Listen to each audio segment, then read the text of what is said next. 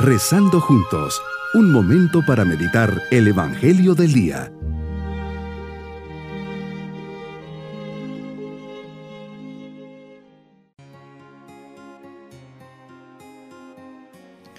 Un especial saludo al comenzar este día jueves de la décima sexta semana del tiempo ordinario. Siempre bajo la mirada de Dios comencemos nuestra meditación. Señor, ayúdame a vivir este momento de oración, de diálogo contigo que sea un momento de conversión, de cambio, como una oportunidad que me concedes para, volver a ti con renovado entusiasmo, para centrar mi mirada en ti y contemplar tu supremo testimonio de amor. Espíritu Santo, ayúdame a corresponder fielmente a tus santas inspiraciones. Meditemos en el Evangelio de San Mateo capítulo 13 versículos 10 al 17. Tu corazón, Señor, es tan grande que sufres al ver al hombre cerrado, sin querer entender ni escuchar, y por eso les hablas en parábolas. Gracias Señor porque me has concedido conocer los misterios del reino de los cielos.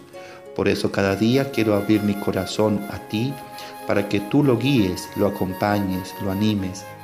Esto que yo poseo, no todos lo tienen, no todos lo poseen, no, no todos tienen esta gracia pues como bien dices, no a todos se los has revelado. Que cuide este tesoro, soy débil y lo tengo en manos de barro. Cualquier descuido lo dejo caer, lo rompo y lo pierdo. Fortaleciendo lo que dices, acudes al profeta Isaías. Este pueblo ha endurecido su corazón, ha cerrado sus ojos, ha tapado sus oídos con el fin de no ver con los ojos, ni oír con los oídos, ni comprender con el corazón.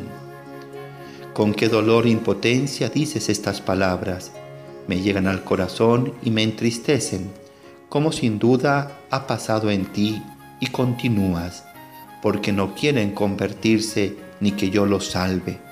Para eso habías venido y vienes en cada Eucaristía, que ciegos de corazón y de mente es el hombre. Señor, en cada una de las parábolas se esconde un aspecto del reino de los cielos que estamos invitados a descubrir en la oración y con la ayuda del Espíritu Santo. Nos explicas cómo a veces los hombres oyendo tu palabra no oyen ni entienden tu lenguaje.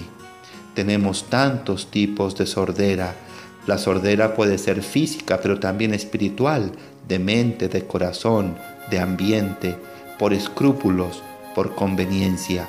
¿Cuál de estas será la que me tiene más alejado de ti y de la realidad de tu mensaje o encerrado en mí mismo? Esto sucede cuando ya no te logramos escuchar y nuestra conciencia se ha perdido, dormido o relajado.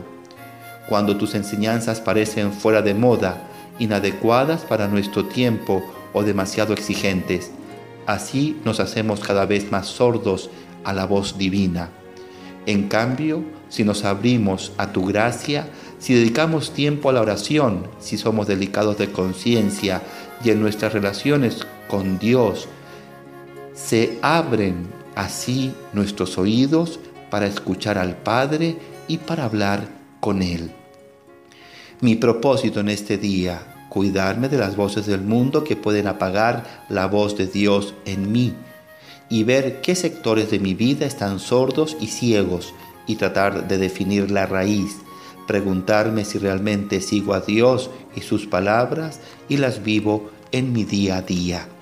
Mis queridos niños, Jesús nos enseña en este día que nos ha querido revelar muchas cosas y que a través de los papás, padrinos, catequistas y buenos consejeros nos indica lo bueno y aquello que tenemos que seguir. Tengamos siempre los oídos del corazón abiertos en nuestro corazón y en nuestra oración para escuchar la voz de Jesús en cada uno de nosotros. Y nos vamos con la bendición del Señor y la bendición de Dios Todopoderoso, Padre, Hijo y Espíritu Santo, descienda sobre nosotros. Amén. Bonito día.